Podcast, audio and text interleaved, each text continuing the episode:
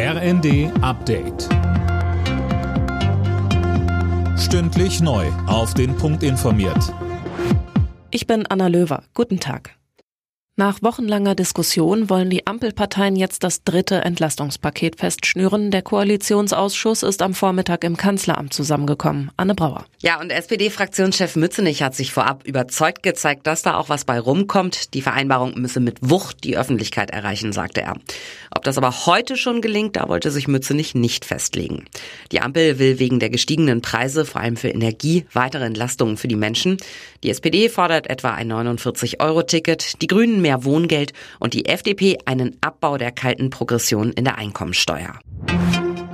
Das Bundeswirtschaftsministerium sieht die Gasversorgung in Deutschland gesichert, auch wenn der Lieferstopp über die Pipeline Nord Stream 1 länger dauert als gedacht.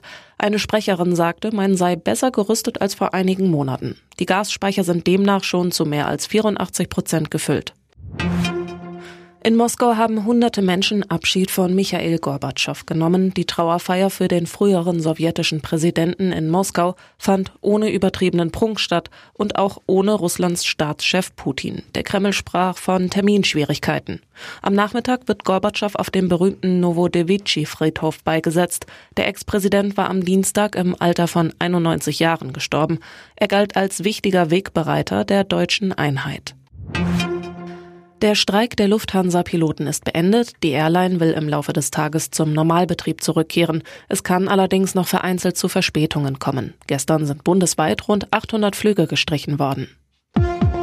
Alle Nachrichten auf rnd.de